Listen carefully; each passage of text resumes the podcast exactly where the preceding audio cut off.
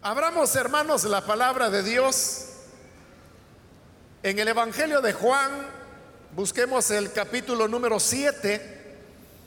Los días lunes estamos estudiando el Evangelio de Juan y hemos ido avanzando versículo a versículo y así hemos llegado al capítulo 7, donde vamos a leer el pasaje que corresponde en esta oportunidad.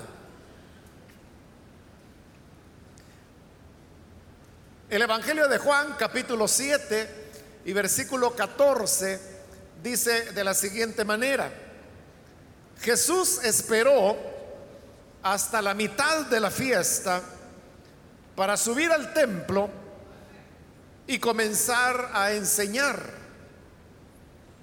Los judíos se admiraban y decían, ¿de dónde sacó este tantos conocimientos sin haber estudiado. Mi enseñanza no es mía, replicó Jesús, sino del que me envió.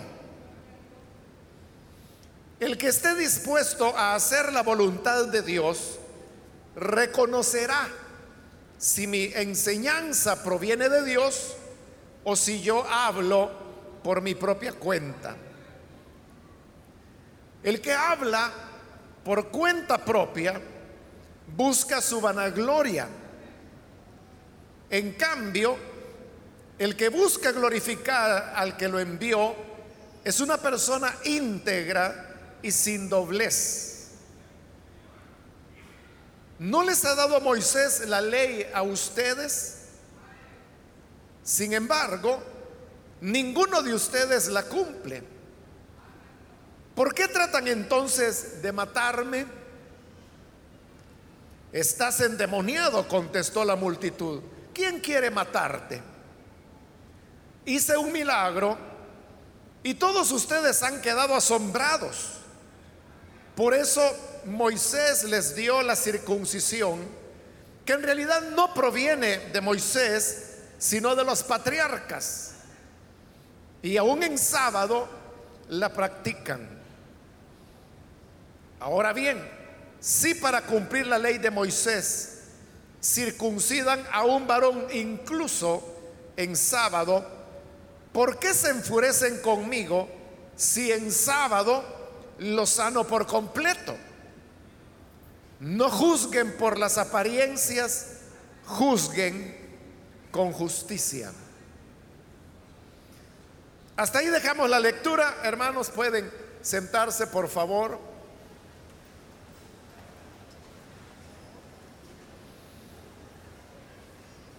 Este día seguimos adelante con el relato que Juan nos presenta de la visita que el Señor hizo a la ciudad de Jerusalén en ocasión de celebrarse la fiesta de los tabernáculos, también llamada en la Biblia la fiesta de la cosecha. Vimos cómo el Señor llegó a la fiesta, pero él se mantuvo encubierto los primeros días, ya que esta era una fiesta que duraba siete días, y parte de esos días el Señor andaba en secreto. Y por eso la gente se preguntaba, ¿y no habrá de venir? Y al preguntarse que si habría de venir o no, surgían opiniones, algunos diciendo que él era un hombre bueno, y otros que decían que era un hombre malo. Pero hoy, en el versículo 14 que hemos leído, se nos dice que Jesús esperó hasta la mitad de la fiesta. La mitad de la fiesta podemos entender que se refiere al tercer o el cuarto día de esos siete que duraba la fiesta. a la mitad ya sea el tercero o cuarto día, él fue al templo y comenzó a enseñar. Por los otros evangelios, sabemos que el Señor buscaba lo que se llamaba el atrio de Salomón para poder enseñar.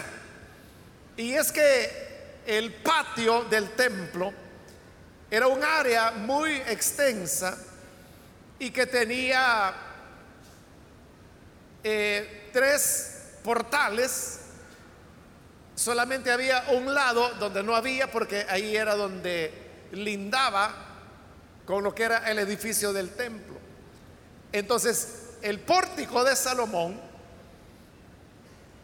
ubicaba al Señor de una manera en que él podía tomar el patio a, lo largo porque tenía forma rectangular. Y desde ahí, desde el pórtico de Salomón, es donde enseñaba, según los otros evangelios.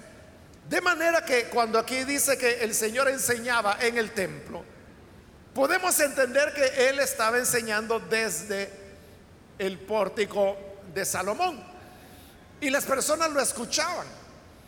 Precisamente porque lo escuchaban, es que el versículo 15 dice que los judíos se admiraban.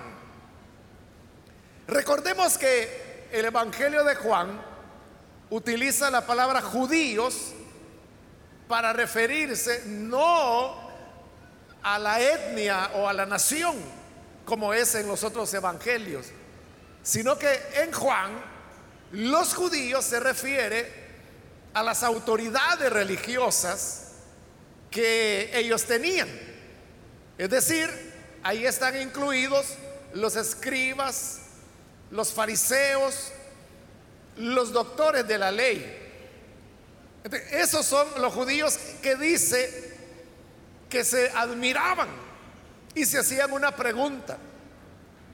La pregunta era, ¿de dónde sacó este tantos conocimientos sin haber estudiado? Cuando ahí se nos dice que el Señor no había estudiado, se refiere a que Él no había tenido estudios de carácter religioso. Pues recordemos que el Señor Jesús podía leer y podía escribir. En el siguiente capítulo, que es el 8 del Evangelio de Juan, vamos a encontrar al Señor Jesús escribiendo. Y en los otros evangelios también se nos habla de cómo estando en la sinagoga de Nazaret, al Señor le dieron la lectura que ese día correspondía en el profeta Isaías.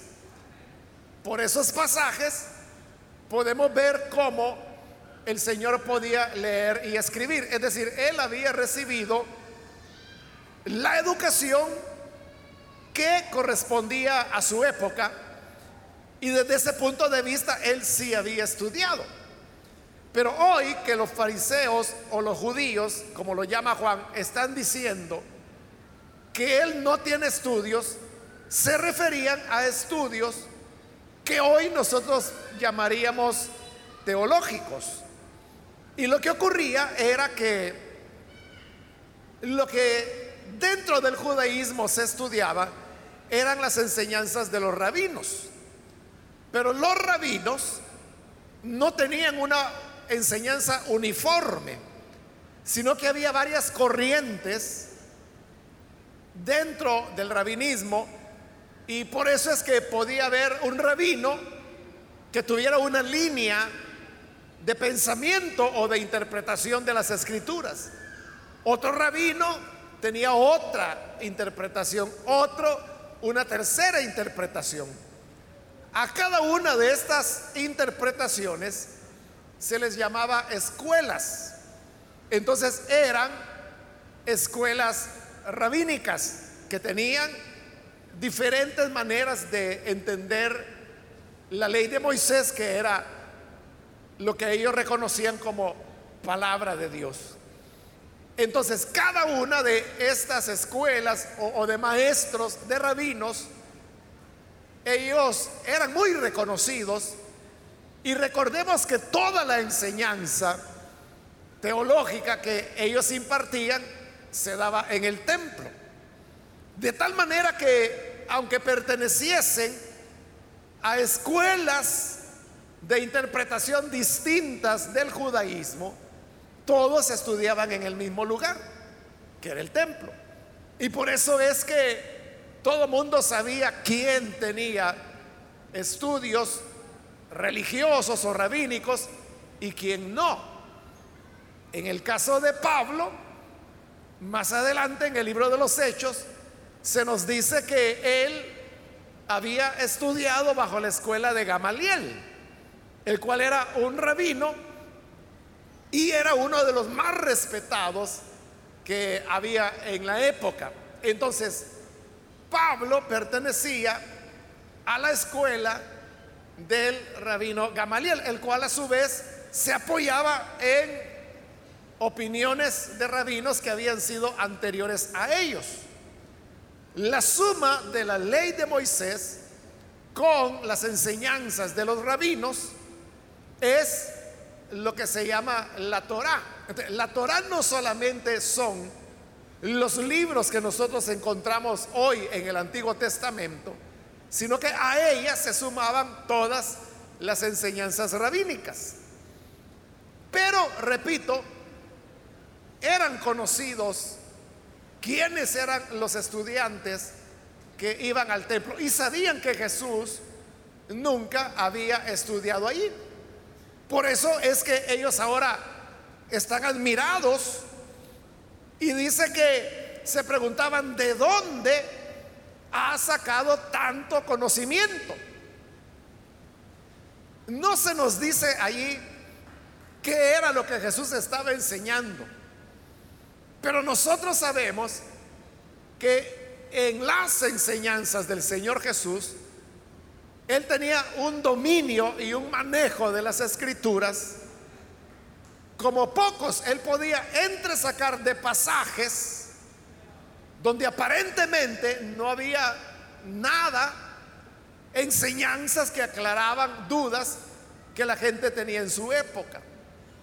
Por ejemplo, cuando él se encuentra con los saduceos, los saduceos era otra corriente del judaísmo que no creían que hubiese resurrección. Entonces el Señor le responde, que acerca de la resurrección de los muertos, les dice, Moisés escribió acerca de ella. A nosotros nos pudiera parecer, hermanos, que negar la resurrección sería una cosa extraña, pero recordemos que los saduceos solamente reconocían como escrituras los cinco libros de Moisés. ¿Qué resurrección aparece en los libros de Moisés? Ninguna. Es decir, no había ninguna base para afirmar que existiera la resurrección. Por eso es que eso que a nosotros nos parece incomprensible, bueno, ¿cómo era que los saduceos no creían en la resurrección? Era porque para ellos escritura eran solo los libros de Moisés. Pero dejaban de lado los libros de los profetas, donde sí se hablaba del niño que resucitó Elías, del otro niño que resucitó Eliseo, el pasaje donde una vez muerto Eliseo resucita a un muerto al entrar en contacto con los huesos de Eliseo. Y también dejaban de lado el pasaje de Daniel, capítulo 12, donde dice que los que duermen en el polvo resucitarían. Por eso es que los fariseos que sí creían en todos estos libros, ellos eran de la idea que había resurrección. Pero Jesús les dice, Moisés habla de la resurrección. Entonces dijeron, ¿pero dónde? Porque ya dijimos que en los cinco libros de Moisés no se menciona el tema de la resurrección. Entonces Jesús dijo, cuando Moisés se presentó ante la zarza ardiente, Dios le habló y le dijo, yo soy el Dios de Abraham, de Isaac y de Jacob. Uno diría, bueno, pero ¿y eso qué tiene que ver con el tema de la resurrección. Pero ahí es donde le digo, tomando un pasaje que aparentemente no tiene mayor enseñanza, Jesús le dice,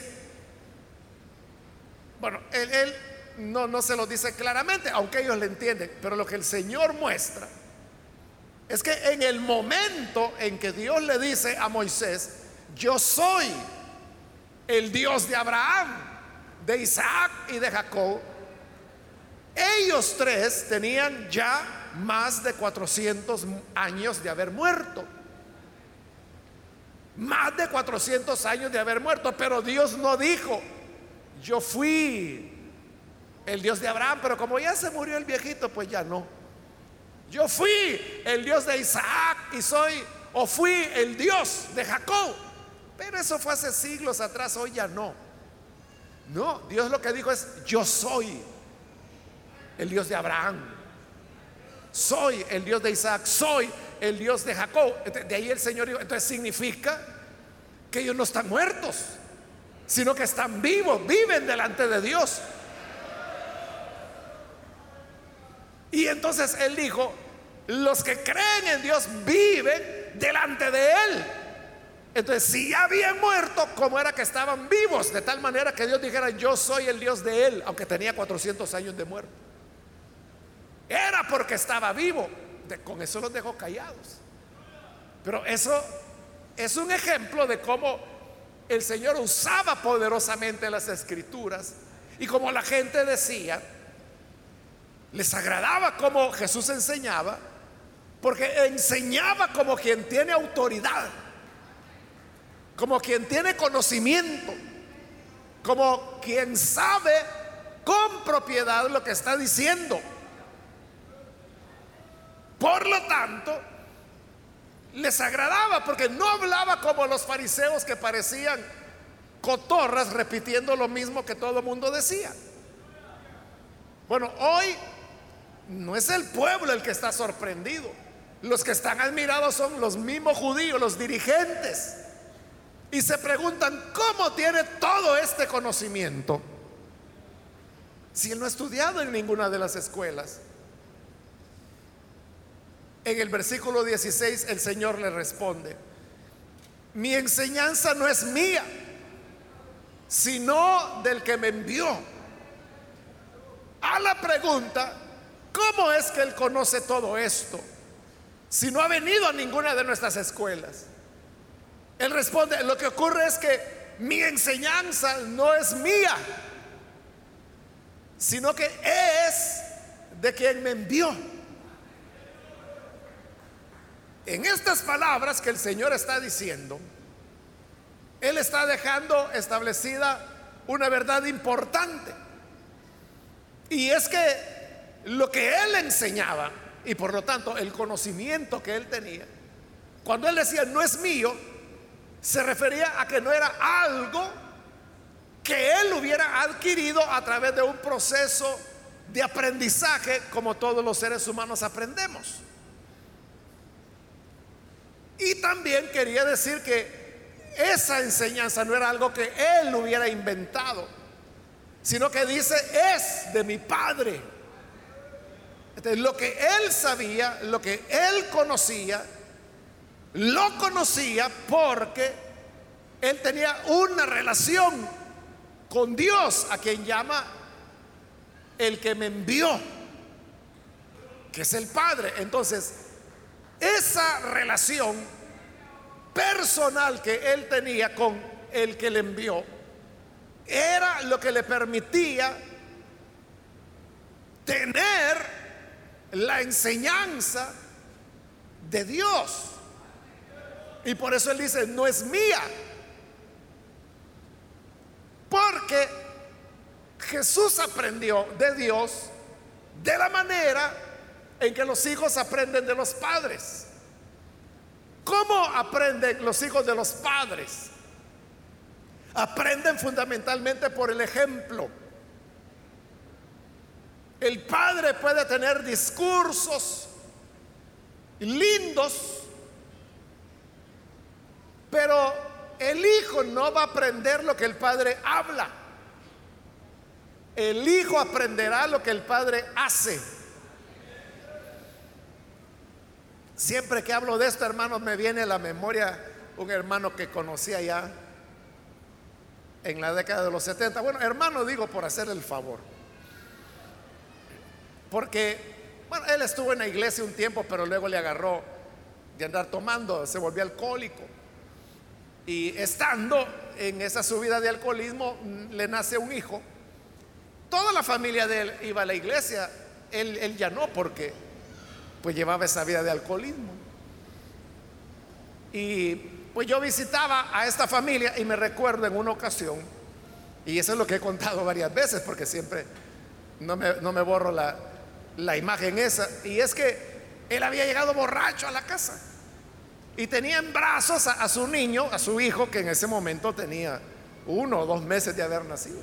Él, apenas estaba, no sé cómo no se caía con todo y el niño. Y, así borracho, él decía, este mi niño, decía, él va a ser un gran predicador cuando esté grande. Y él estaba totalmente borracho. Como le digo, a saber cómo estaba en pie. Cuando yo vi eso, yo dije, va a estar difícil que ese niño vaya a ser un gran predicador. Bueno, le dije, eso fue allá por el año 76 más o menos. Es decir, que ya pasaron varios inviernos desde entonces. Y ese niño ya es un hombre, casado y que tiene hijos y todo eso. ¿Y qué cree usted? ¿Que es un gran predicador? Por supuesto que no. ¿Qué cree que es? Copia fiel de su padre. Y eso que el papá murió rápido porque en esas sus borracheras se intoxicó un día y se murió. Y este niño estaba pequeño, tenía como 5 o 6 años cuando su padre murió de alcoholismo. Por eso le digo, los padres pueden tener un discurso lindo como, como él, que decía, este mi hijo va a ser un gran predicador, pero los hijos no hacen lo que sus padres dicen, hacen lo que sus padres hacen. Y lo que él hacía era alcoholizarse. Entonces el hijo se alcoholiza. Y hoy es un hombre, es ya adulto. Le dije, se casó, tiene hijos. Y sigue tomando. Así es como los hijos aprenden de los padres. Bueno, ahí yo puse un ejemplo negativo, ¿no? Pero uno también puede poner un ejemplo positivo. Y es que los padres que son honestos tienen hijos honestos. Los padres que son transparentes tienen hijos transparentes. Los padres que son educados tienen hijos educados. Los padres que hablan respetuosamente tienen hijos respetuosos. Pero aquellos padres que tienen la boca sucia van a tener hijos con boca sucia también. Aunque les digan, mira hijo, vos no hables así como hablo yo. Para eso te estoy pagando colegio, para que te enseñen a hablar bien. Y en el colegio pueden hacer lo mejor por ese niño. Pero con semejante ejemplo que tiene de su padre, se recuerda el pasaje que ya vimos en Juan, donde el mismo Señor decía, nada puede hacer el Hijo sino lo que dé hacer a su Padre. Nada puede hacer. Él hará lo que dé hacer a su Padre. Y eso es lo que hoy el Señor está diciendo. Mi enseñanza no es mía, es de quien me envió. Pero eso de lo que hablaba es que él tenía una relación, tenía una comunión que no la tenían los judíos. Porque si lo hubiesen tenido, no habrían tenido necesidad de escuelas como las tenían, escuelas religiosas.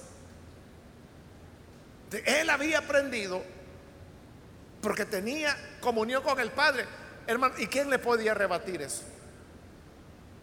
Si ellos mismos lo están diciendo, él no ha estudiado, entonces, ¿cómo es que conoce tanto? Entonces le decía, ah, porque mi padre me enseñó. Y si le decían, no, no fue tu padre el que te enseñó. Y no ustedes mismos están diciendo que no tengo estudios. ¿De cómo se explicaba? Es decir, que ellos mismos se enlazaron en sus palabras. El elemento fundamental entonces, hermanos, es que hay que tener una buena relación con Dios para conocer la doctrina de Dios. Y eso exactamente es lo que Jesús va a decir a continuación en el versículo 17. El que esté dispuesto a hacer la voluntad de Dios, reconocerá si mi enseñanza proviene de Dios o si yo estoy hablando por mi propia cuenta. ¿Cómo puede uno saber cuándo una enseñanza es de Dios?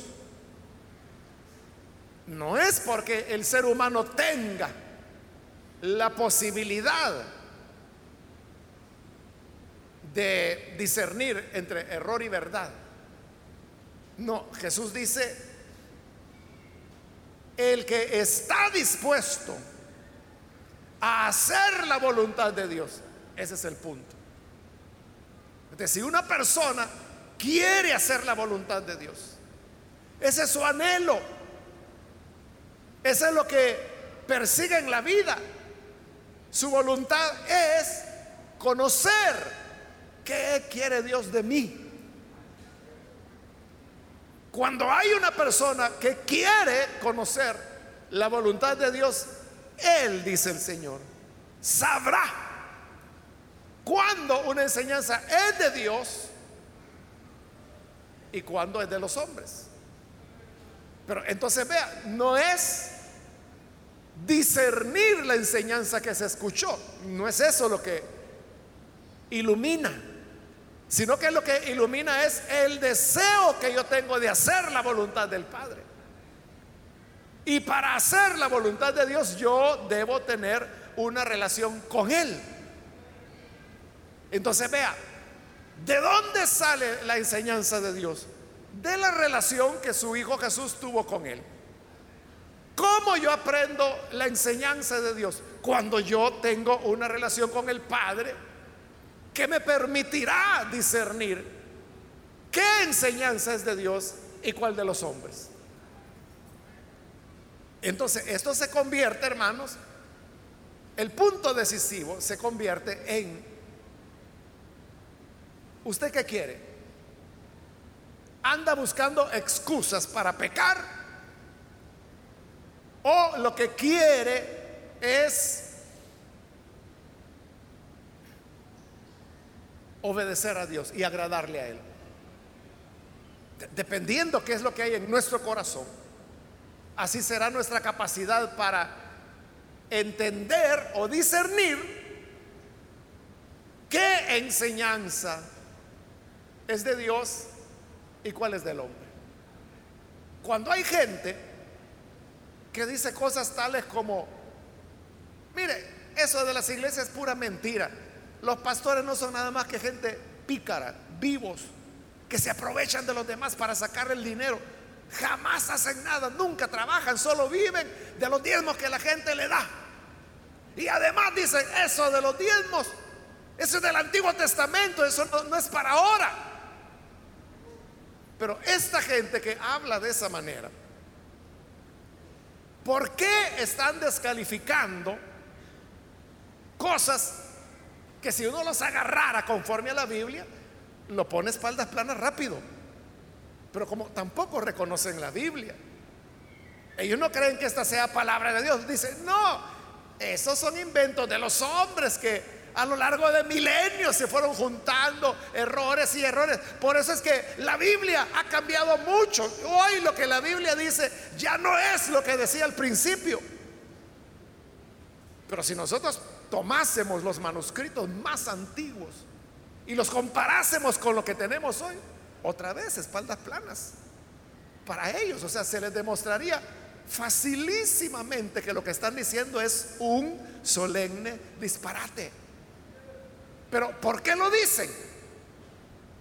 No es eso que ellos sinceramente crean que la Biblia le han añadido y la han cambiado porque ni conocen, ni saben. Realmente, ¿qué ocurre con estas personas? Es lo que Jesús está diciendo ahí. No quieren hacer la voluntad de Dios. No quieren hacerla. Porque él dijo, el que quiera hacer la voluntad de Dios, reconocerá si mi enseñanza es de Dios o no. Si yo quiero hacer la voluntad de Dios, eso hermano es lo que me abre los ojos, me abre el entendimiento. Y cuando ya tengo abierto, el entendimiento y vengo a la palabra, yo reconozco que eso es lo que Dios quiere para mí y lo hago.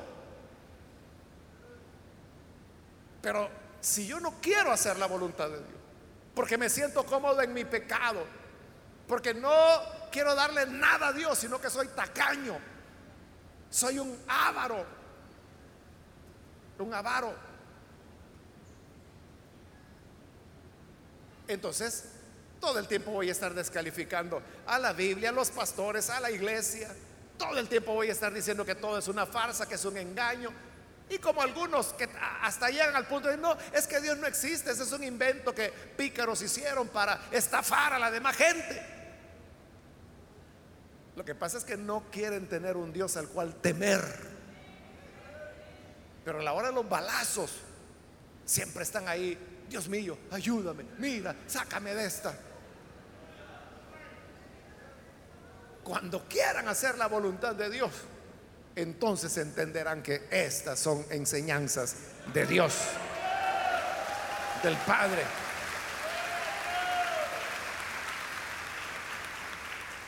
Significa entonces que esto no viene, hermano, por la vía intelectual, sino que viene por la vía de la revelación, porque es mi comunión con el Padre.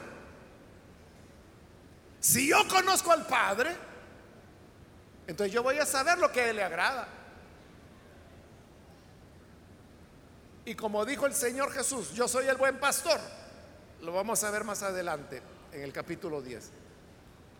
Y mis ovejas, dice, pero oiga, mis ovejas oyen mi voz y me siguen.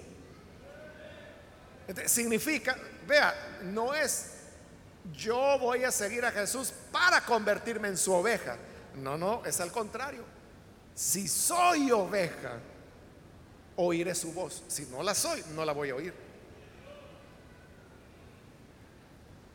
Se trata de que yo tengo que tener comunión con el Padre y si la tengo, yo oiré su voz. Sabré cuándo me está llamando y sabré qué me está pidiendo. Pero si no soy su oveja, entonces no voy a oír su voz. Al contrario, voy a seguir a cualquier inventor que aparezca por ahí. Porque él dijo que los que no son sus ovejas oyen la voz del extraño y a él siguen. Pero los que son sus ovejas no oyen la voz del extraño, lo oyen a él. En esto de conocer la palabra de Dios y de darla a conocer, el punto que el Señor está mostrando es comunión con Él. Si tienen comunión con Él, sabrán que esta enseñanza no es mía, sino del que me envió. Y el que quiera hacer la voluntad de Dios sabrá que esta enseñanza es de Dios y no de hombres. Y les dice en el 18, el que habla por cuenta propia busca su vanagloria. O sea, aquel que lo que está dando es sus opiniones, lo que está buscando es su vanagloria. Lo que está buscando es que la gente diga, hoy, pero este sí que es inteligente, este sí que de verdad es un iluminado. Está buscando su propia gloria porque está enseñando de lo que él sabe. En cambio, dice, el que busca glorificar al que lo envió es una persona íntegra y sin doblez. Es decir, no es un mentiroso, no es un hipócrita. Está diciendo la verdad. ¿Pero por qué? Porque no está buscando su propia gloria. Está buscando la gloria de quien le envió. Y vea que para buscar la gloria de quien envió el Hijo y de aquel a quien conocemos como Dios, nosotros tenemos que aceptar verdades que Él dice y que no son agradables para el hombre. Porque Él dice, por ejemplo, que estamos muertos en delitos y pecados. ¿Entiende? Muertos. La Biblia dice que todos hemos pecado. Que el pecado pasó a todos los hombres por cuanto todos pecaron. Y al hombre no le gusta aceptar que es pecador.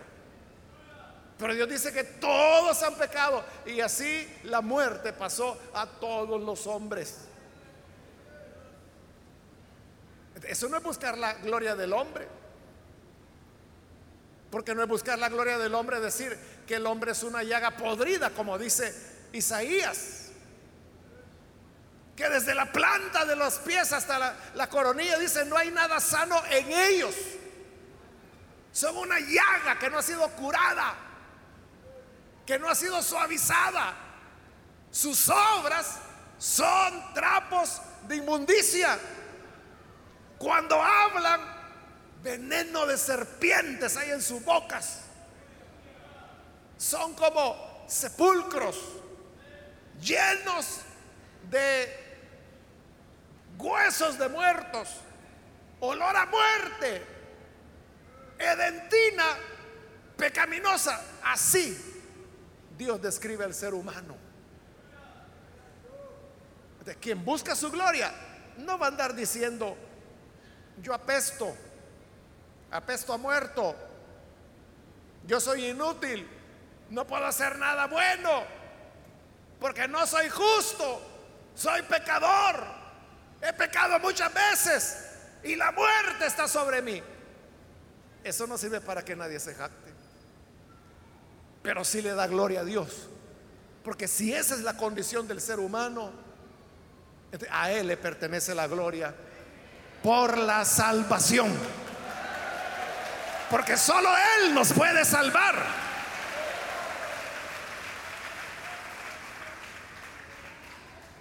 Por eso dice el Señor, el que habla por su propia cuenta, su gloria busca. Y hablará bien de sí mismo, pero el que busca glorificar al que lo envió, esa es una persona íntegra. Esa es una persona sin doblez, dice el Señor, que nos va a decir las verdades como son.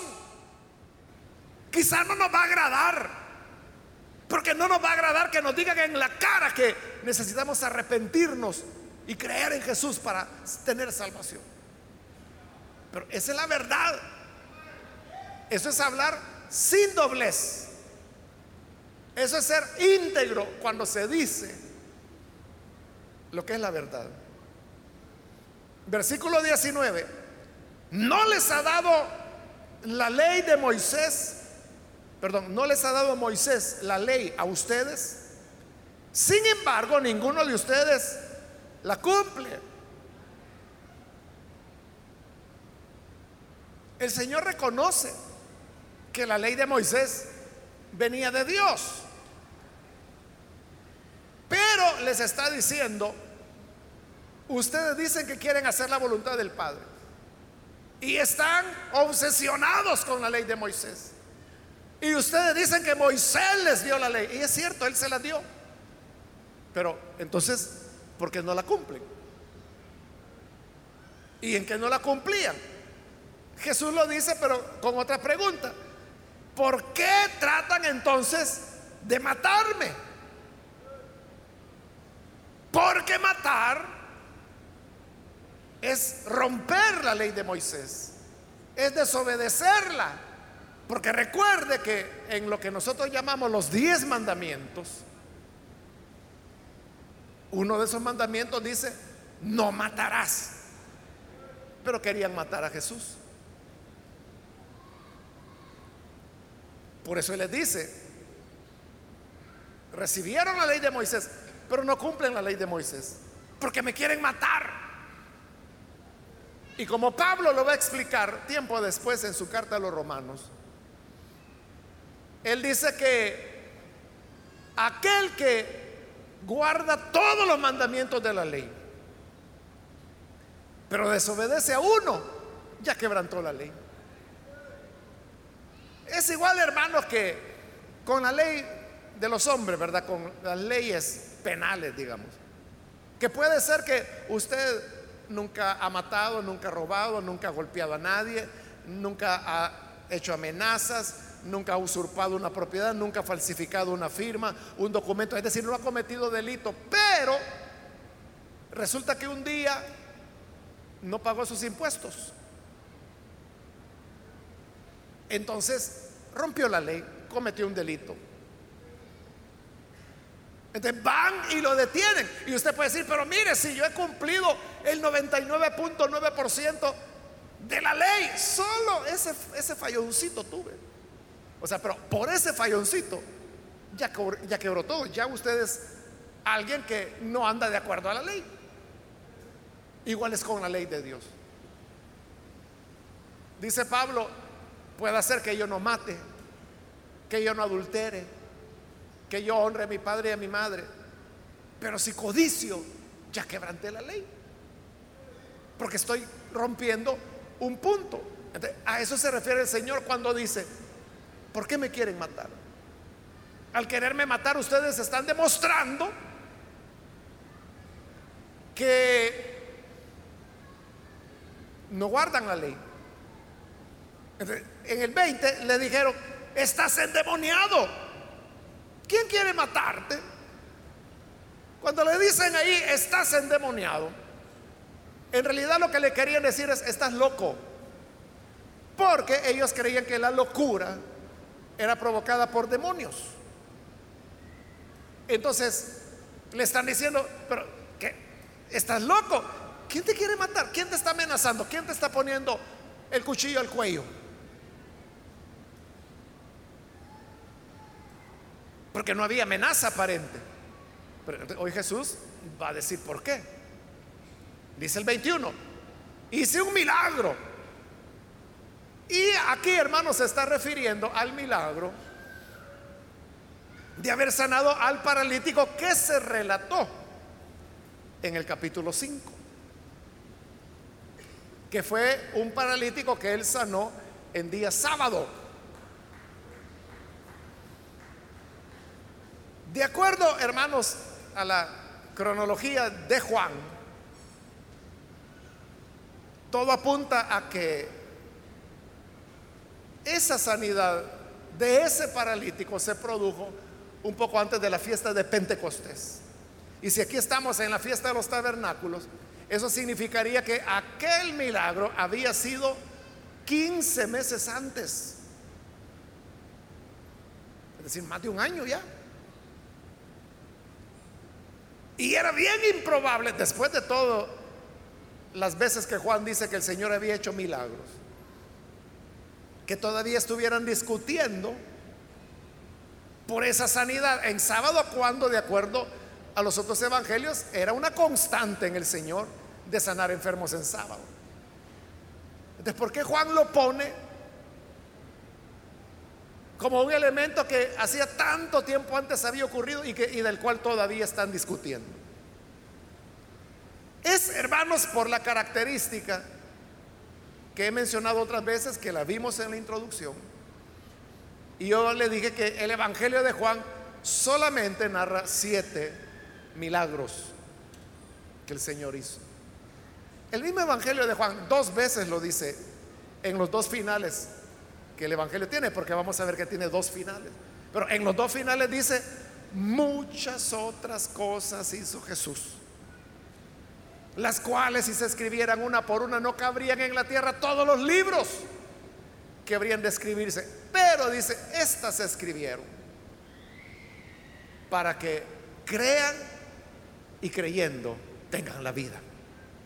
de toda la cantidad de milagros que Jesús hizo, el Evangelio de Juan solo toma siete milagros. Y uno de ellos es el que se produjo en día sábado, que es, el que vimos en el capítulo 5, el del paralítico. Entonces, como ese es el único milagro, en día sábado que tiene el Evangelio de Juan. Por eso es que el Evangelio, las discusiones del sábado la envían a ese único milagro que el Señor ha hecho. Y de eso está hablando el Señor cuando dice, hice un milagro y ustedes han quedado asombrados. No asombrados por el milagro, sino que asombrados porque lo hizo en sábado.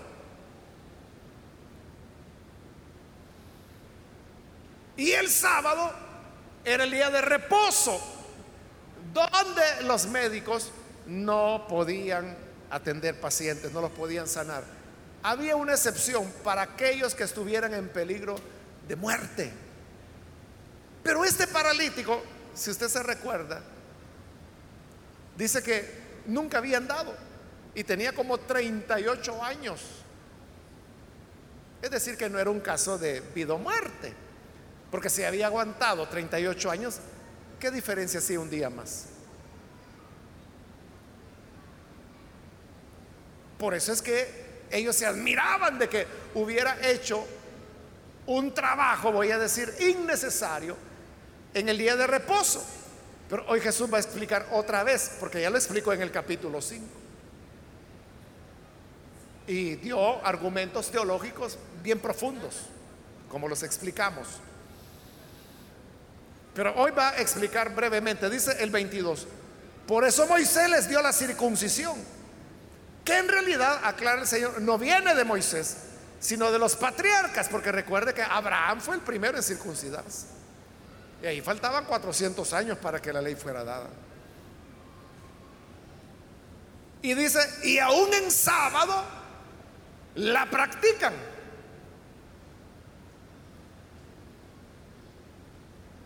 Es decir, la circuncisión bueno, hasta hoy en día la circuncisión es una operación quirúrgica. Los médicos dicen es una operación de cirugía menor, le llaman. Pero aún hoy en día se considera un trabajo médico de cirujanos. Igual era acá. Entonces dice el 23, si para cumplir la ley de Moisés circuncidan a un varón incluso en sábado,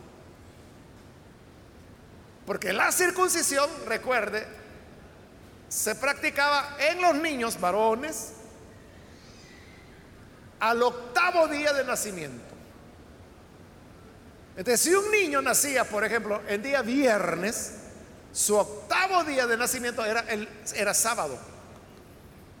Le caía en sábado. Y como era el octavo día, había que circuncidarlo, aunque fuera el día de reposo. Y lo hacían. Ahora, ¿por qué los hombres o los sacerdotes, que eran los que hacían la circuncisión, ¿por qué circuncidaban a los niños en sábado sabiendo que no podían hacer una operación quirúrgica en sábado? Lo hacían porque consideraban que era para el bien del niño. Al obedecer el mandato de Dios, que debían ser circuncidados al octavo día. ellos consideraban que al circuncidarlo le hacían un bien al niño, aunque fuera el sábado. Por eso dice el Señor,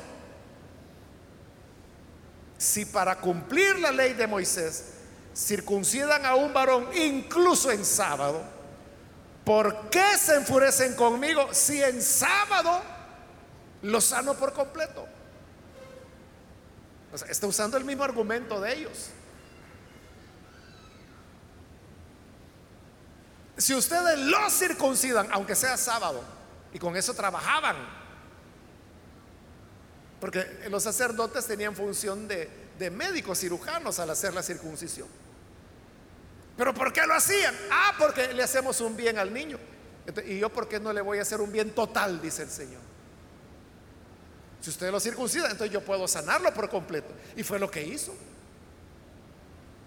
Le digo al hombre, levántate, toma tu camilla y anda.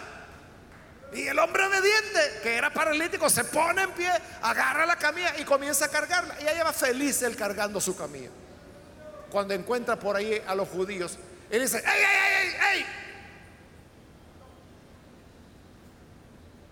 Que llevas esa carga en sábado? Hoy es sábado, no puede llevar carga. Y el hombre dice, ah, ¿de veras? Ah, es que lo que pasa es que el que me sanó fue el que me dijo, lleva tu camilla.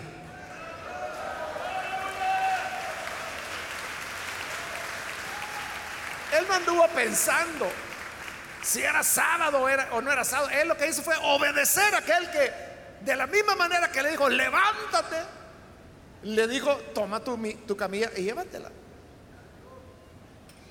Entonces los fariseos le dijeron, o los judíos, ¿quién te dijo eso? Ah, pues la verdad que no sé. Fue un hombre que llegó por ahí. Bueno, usted sabe la historia, eso termina en que lo echan al pobre de la sinagoga. Y entonces le encuentra a Jesús. Y el Señor le dice, mira, no peques más para que no te venga alguna cosa peor. Pero está sano. el Señor le hizo un bien completo. Por eso pregunta, si ustedes lo circuncidan para el bienestar del niño, ¿y yo por qué no lo voy a sanar por completo? Si es hacerle un bien también. Los dejó mudos. ¿Qué iban a decir ante eso? Y en el 24 remacha el Señor diciendo, no juzguen por las apariencias, juzguen con justicia. Porque era fácil, hermanos, decir, es que este hombre no guarda el sábado porque anda sanando el sábado. Pero el Señor le dice, mire, no vean las apariencias, no juzguen por las apariencias, háganlo con justicia. Y si ustedes no guardan el sábado, lo quebrantan para hacerle un bien al hombre, porque ellos no lo iba a sanar del todo. Que sean justos. Hay que tener una sola palabra en todas las cosas. Uno, hermano, en la enseñanza de Dios debe ser así. Es decir, enseñar lo que Dios dice, sin añadirle y sin quitarle. Pero al hacerlo con justicia, eso significa, hermanos, de que uno debe aplicarlo por igual a todas las personas. Y si ellos se lo recetaban a sí mismos, ¿por qué no lo reconocían en Jesús? Si ellos estaban haciendo lo mismo de Jesús en el sentido de que por hacer un bien no guardaban el sábado. Pero era mayor el bien que Jesús le había hecho al sanarlo por completo que el que ellos le habían hecho al circuncidarlo en día de reposo. Si es que así había ocurrido.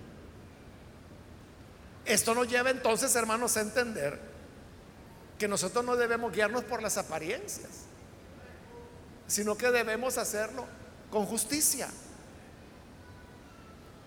Y para eso hemos dicho que solamente se logra teniendo comunión con el Padre. Entonces, queremos entender la Biblia, tenemos que tener comunión con Él quiere conocer cuál es la voluntad de Dios. Porque usted dirá, es que mire, hay tantas iglesias y cada iglesia tiene enseñanzas diferentes, entre ellos se pelean. Entonces yo mejor me quedo en mi casa. Eso es lo que quieres.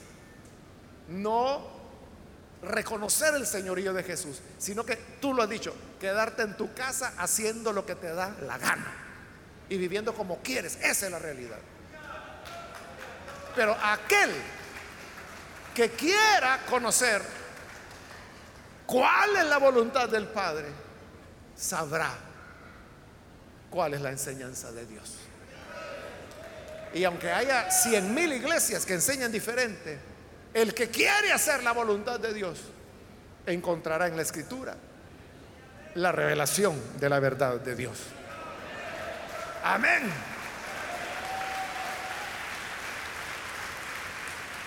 Vamos a cerrar nuestros ojos, hermanos, y vamos a inclinar nuestros rostros.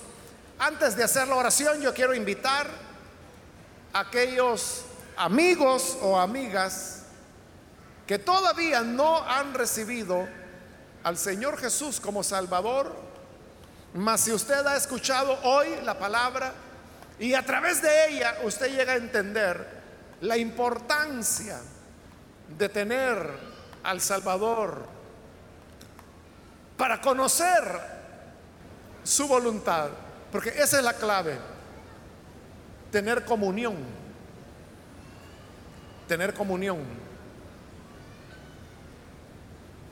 con Dios.